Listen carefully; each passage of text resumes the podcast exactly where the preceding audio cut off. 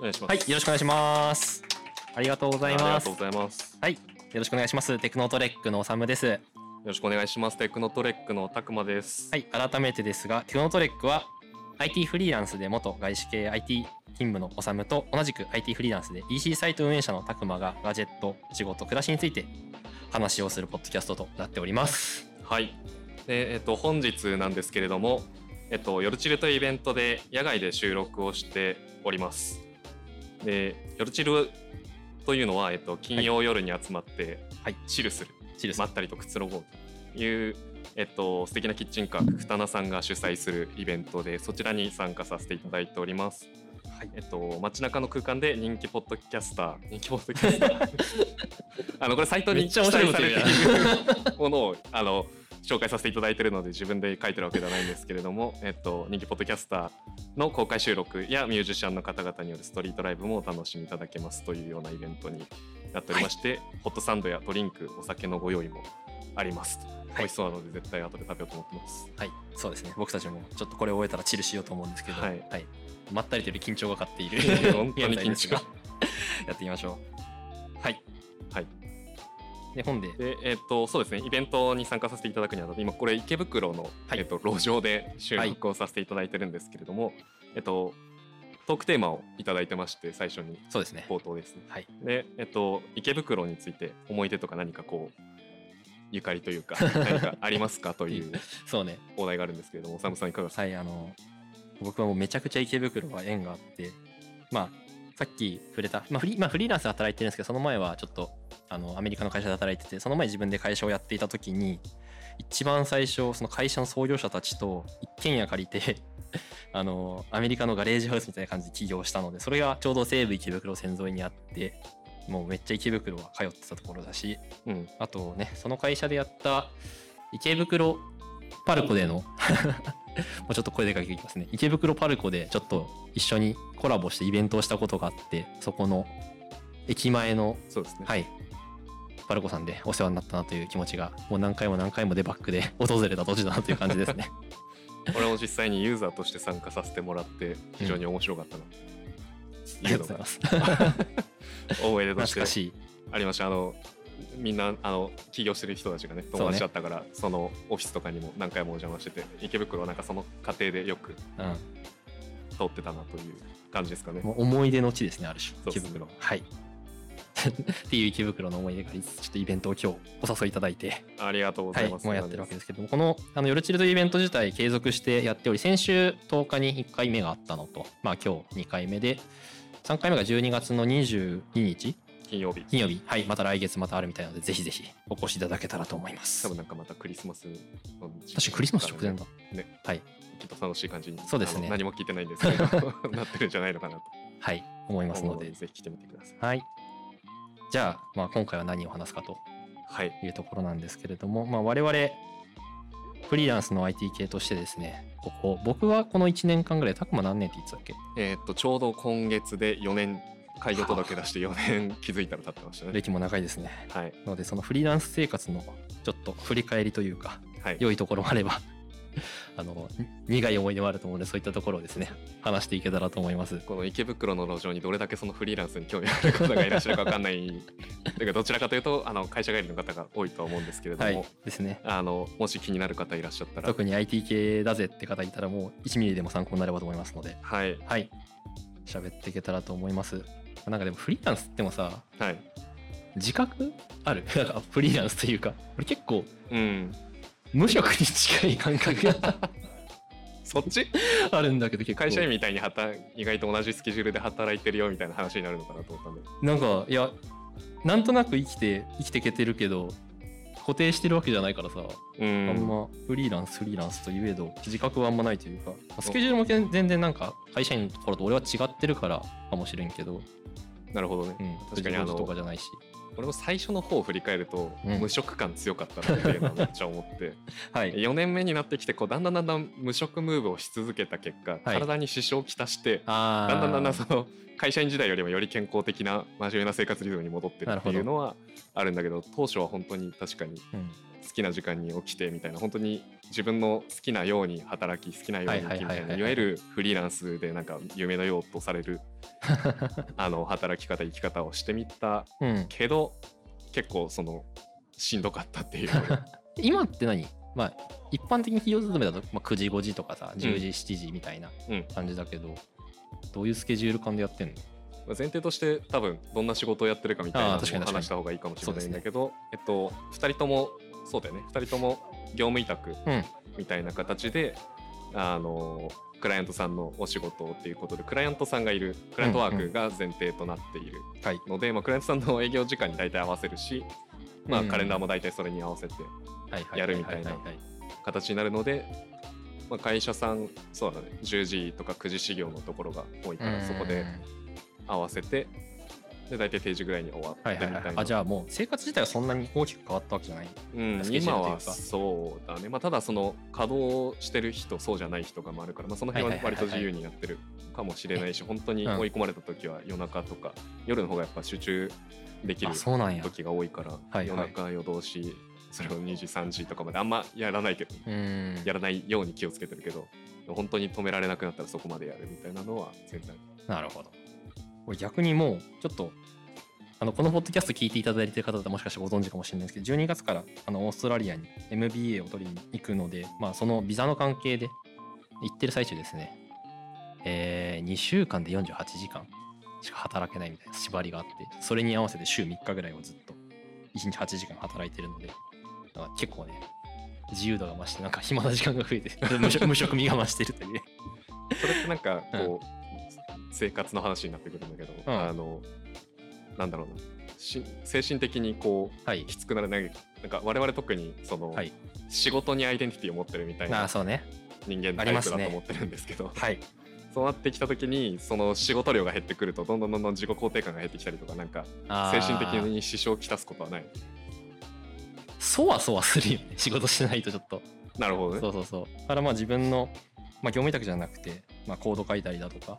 あーまあ、そういうこともちょっと多少はやって、まあ、趣味というかお金を稼ぐ仕事というよための仕事じゃないけどりはそうそうそまうあそう仕事とそのプライベートの曖昧みたいなそうですね確かに最近確かに最近だとあのオープン AI がリリース出したらいいじってみたりとか そういうことをん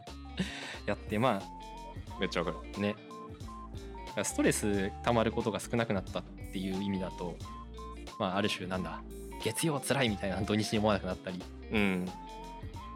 してるからそういうのはちょっと生活の変化としてあるかもしれんそのなんかこれちょっと話したことあるかもしれないけどあの周りに何何を言われるようになったかみたいなああはい話で言うと確かにその月曜の憂鬱みた いな話はよく友達と飲んだ時に日曜とかに飲んでて友達が「いや明日月曜か」みたいな感じで言った時に何も共感しなくなったみたいなの はあるよね。そうなんやなか月曜日別に憂鬱じゃないというかむしろやらなきゃいけないことがやば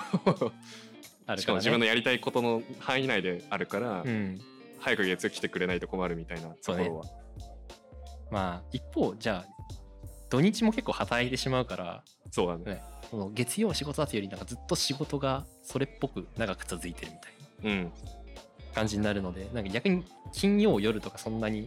昔ほど休みやっていうそうだね。感情の抑揚がなくなるみたいなのがありますよね。いつも木曜、金曜、土曜、どこにいるかわわかんないめっちゃわかわるんなくなる。そう。今日何曜だっけっていう我々今飲んでるけど、今日何曜、あ、金曜だったんだみたいな。あ、だからみんなこの時間にいるんだ。めっちゃわかるわ。ね。そういうのは確かになんかよく聞かれて話すことですよね。フリーランスとして。なんかどう外見とかなんかこう雰囲気的に変わったみたいに言われることある。あの顔が明るくなったねって言われま すね。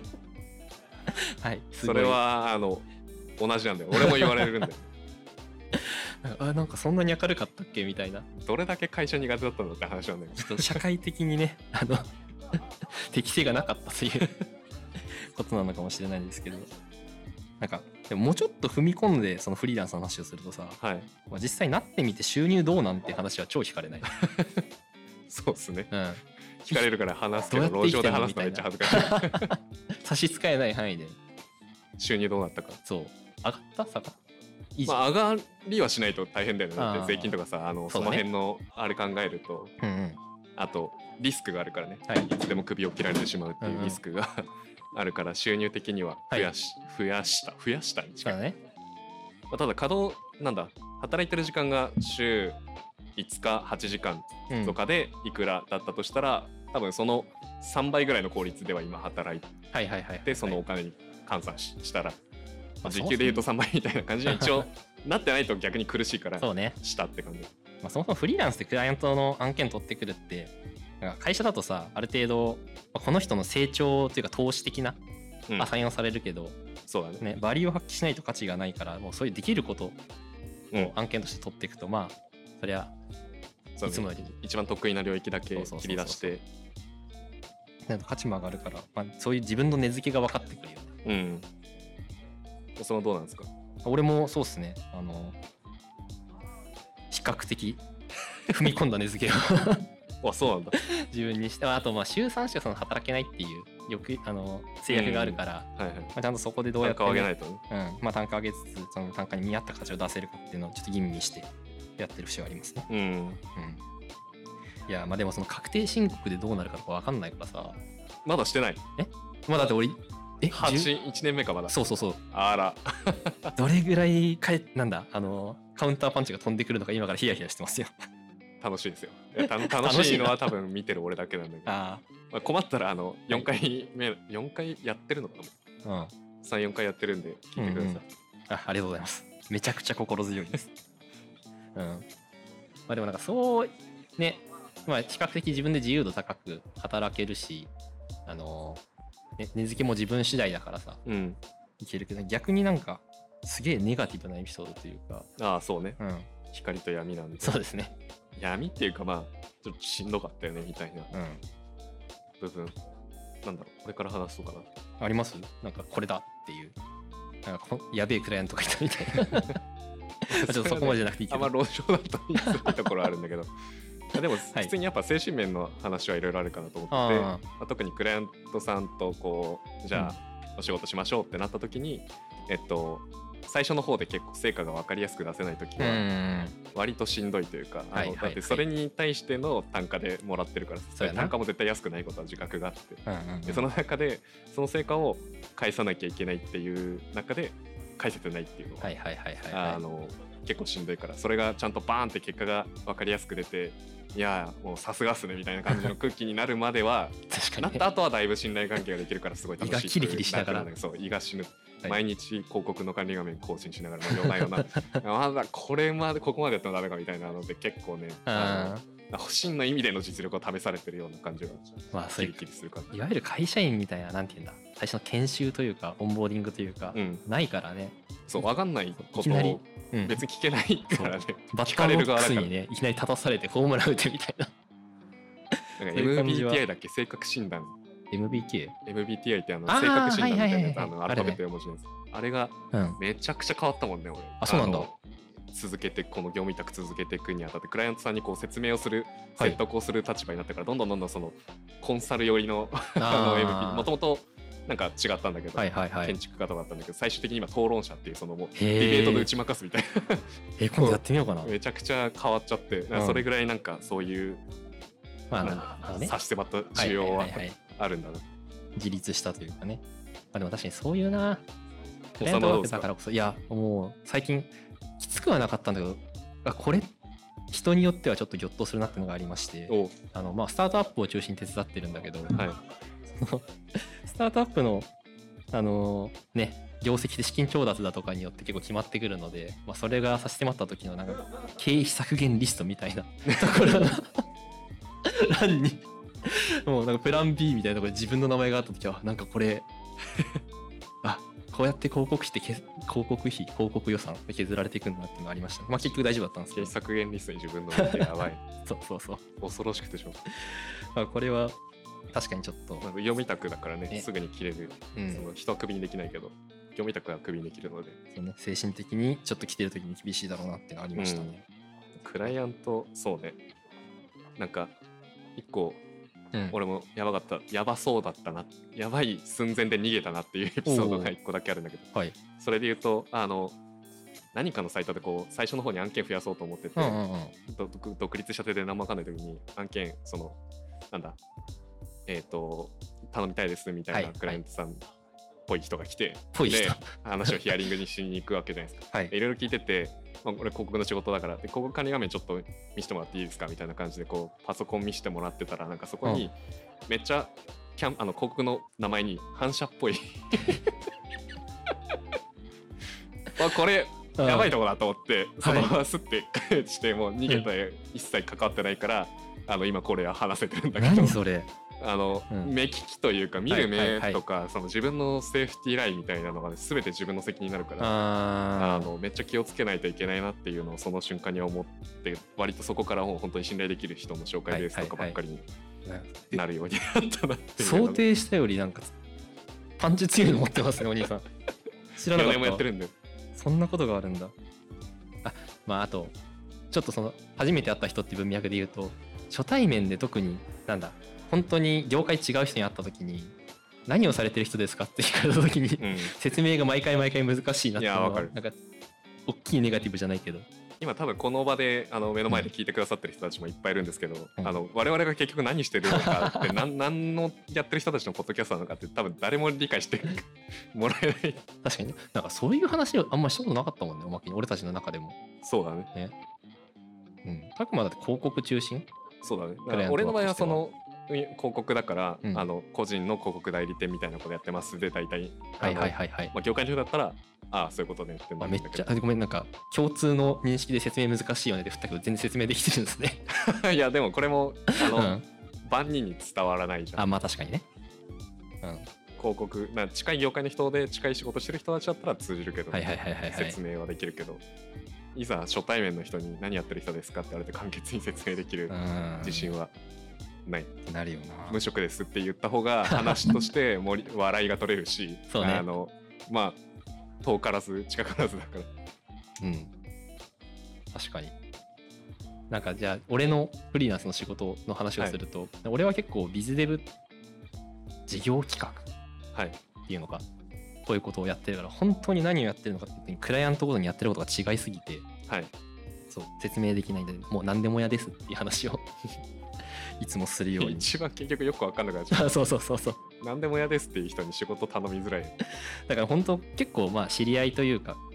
まあ、元からそのうん自分でスタートアップやった時の知り合いのスタートアップ手伝ったりとか、信頼関係がもうすでにある人の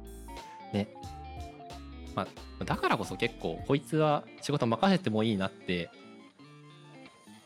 ね、思ってくれてるから結構自分の仕事もやりやすいし余白として20%ぐらいで自分がやってみたかったことかけるなんかクライアント求めてそうなこととかを定期的にやるようにして、なんかやっぱフリーランスってさあ先回りでっていうことあそうそうそうそうなんか成長できないみたいなはいはいはい感じになるじゃんはい結構言われたことをやるみたいな感じになっちゃうと、だからまあ知り合い捨てでねそういうクライアントワークできるところはできるところの良さっていうのはなんかそういうのあるかなとは思うしなんかそういつもフリーランスなんかそういうとこどうなんて聞かれた時は答えるように しているなんかそうだね今、うん話も終盤に差し掛かってきたと思うからいい話 で光の方の話あの光と闇みたいなテーマで、はいはいはいはい光の方の話に今だんだんおさむの話がなってきたかなと思うからそっちの方の話で言うとファシリテーション力が強い なんかありますそのフリーランスやっててよかったなというかそのまあでも、うんさっきのあの生活の部分とかでだいぶその自分のあの生活が楽になったみたいなのはあるんだけど、うんあのやっぱクライアントさんとの仕事が多いからその中の話で言うとなんかコロナ前違うかコロナ中真っ最中から始まって多分23年ぐらいはいはい取引というかお取り組みさせていただいててでも一回もオンラインで会ったこあオフラインで会ったことがない、うんずっとズーム越しのミーティングしかしたことがないっていう人たちとこコロナはいはい一応開けたのかなぐらいの時にあの会食をさせていただいた時にだいもうめちゃくちゃに仲良くなれて、まあ、お最初の一言が AI じゃないなかったですねみたいな感じの話だったんだけど実在するんですねってやつそうそうそうそうでそこからまあうん仲良くなって、でもう本当に家族みたいな会社さんだったっていう前提もあるんだけど、まあ、そこでなんか自分も一員になれてなんかフリーランスで業務委託だけど、うん社外というよりはもう社内のファミリーみたいな感じで扱ってくれあめってちゃええやんで楽しくなりすぎて二次会はな大体そういう時って会食向こうが おごってくださることが出してくださることが多いとは思ういので、 はい二次会は俺がおごったっていうどういう面ど白んすなぎて業務委託や社長に殺されるって言われ言ってるけどいやいやいや、うあなたに伝票は渡さないですなる ほどなるほどこちらの経費で とこちらの経費で出させてください楽しかったんですすごいなっていうぐらいなんかそういう感じの、なんかちゃんと成果出して信頼関係ができて、うんであの深くつながれるとなんか会社員の時よりもなんかさらにあーより強い関係というか本当に向こうも本当に感謝してくれるから、はいはいはいはいはい社内ではどうにもできなかったことを助けてくれたみたいな感いじい仕事されてま すね成果出してますな、どうすかおさんまあ、俺もまあととはいえ結構似たところはあるかもなとその距離感が近い人たちと仕事してるからこそここが大変なんだろうなってのも分かるしあと俺は結構その事業企画っぽいビズデブっぽいことってやったことないから最初の舵取りお願いしたいですみたいなパターンがめっちゃ多いのさ、うんそうなるとなんかいきなり無茶ぶりアサインされていたその前任者がいてその人にここはこうでここはこうでってやって その一番めっちゃ想像すそるう入ったクライアント3ヶ月後ぐらいの振り返りで言われたことはいやーおさむさんのおかげであの夜寝れるようになりました って言われてそれはなんかちょっとなんかなんだろうな人の人生救ってるそうそうそう自分でちゃんとえ仕事選べるからこそやってよかったなって思えることになりましたねなんか安心してそのちゃんと仕事やれるようになったっていううんまあ、逆に俺もそうだし向こうもそう思ってくれてるんだったらすごいウィンウィンな関係でやってよかったなっていう感じはありますね。なんかもうすごいいい野外の音が入ってくると思うんです けどライブ感のあライブる音が感のある収録になってると思そううでんですすけどねあのやっぱ池袋は何か事件が起こりる 今日何回目サイレンだっていうぐらいいいわちおーおーお激しい、ですねまあいい話そうねまあ、でも総括すると、うんなんだろう別になんか会社員の時とめちゃくちゃ大きく変わるというよりはうんうんあのまあそなうんかだねより成果特化結果出したら大結果出すことには、あの求められるけれどなんかその人間関係とかの作り方とかなんかその仕事の報酬になる部分はっいはいはいはいてはい仕事がうまくいった時のあの喜びとかそのうん人間関係、その社内だったり社外だったり人間関係のなんか良さみたいなはいところになるって意味ではそんなに変わらないというか意外とだからまあフリーランスもやれていけますよという うんところとまあ万人に勧める方で言ったらそうじゃないけどもね意外と悪くないよっていう感じが路上の人たちに向かって会社辞めたらいいじゃないですかっていう話をしているどどんなポッドキャストや なんか総括とするとねなんかいいことも悪いことももちろんありますけれども楽しくやれている人たちもいるよという紹介でしたというそうことですかねはいそうそうですか確かにそろそろ時間も時間ですしまあそんな感じで我々そのフリーランスなはいわけですけれどもその日々の話であったりとかうんあとガジェットとかねそういうのがね好もきうちょなっんでと普段のポッドキャストはガジェットだとかライフスタイルというかねあのたまにお買い物ポッドキャストになりつつあるけれども一番再生されるのが Amazon のセールで買ったものみたいな常にめっちゃ再生されるしめっちゃ買ってくれるっていうあの来週またブラックフライデーなのでそうですねなんかそういうものもね紹介しつつやってくれやっていけたらと思いますのであのぜひ、えー、とここのポスターのところに多分リン QR コードか何かがあるかな、読み読み読み取っていただいてフォローいただけると嬉しいですっていうのとあと左えっ、と僕たちから向かって左手の方で僕も拓磨もあの割とビール党なんですけれどもはいはいあのそのビール党の2人が推しクラフトビールを今日は、はい今日は持ってきてまして西成ライオットエールっていう、今目の前で飲んでくださってますけれどもね、あの大阪の西成という、まあ、ちょっとですね治安はそんな良くないところなんですが、まあ、そこ でやっている醸造所さんでクラフトビールとしてもアワードを取っていてでそこの西成の地域にですねしっかりあの日雇い労働者の方というよりはあのもっとしっかりした雇用を生んでいきたいっていうソーシャルグッドなビールでもあるのでぜひぜひお手に取っていただけると嬉しいですホームページサイトも面白いよねなんかあストそうーねリーというかシナリオやってビいるールのね1。個それぞれにストーリー、シナリオみたいなのがついてて、ねなのでそれを読みながら飲んだりするとまたそれもはい良いのでは一ない挙ではしとょいううか。話ですね。はい。じゃあぜひぜひまたその、今度はビールの方のコーナーで待ってますので。はい、はい。あとノベルティでアシン。コースターもお渡ししてますので、番組のはい。そちらもぜひ手に取っていただけると嬉しいです。はい。はい。では、テクノトレックでした。ありがとうございました。ありがとうございましたありがとうございますテクノトレックではお便りをお待ちしています。コメントなど、ぜひ概要欄のフォームより送ってください。それではまた次回お会いしましょう。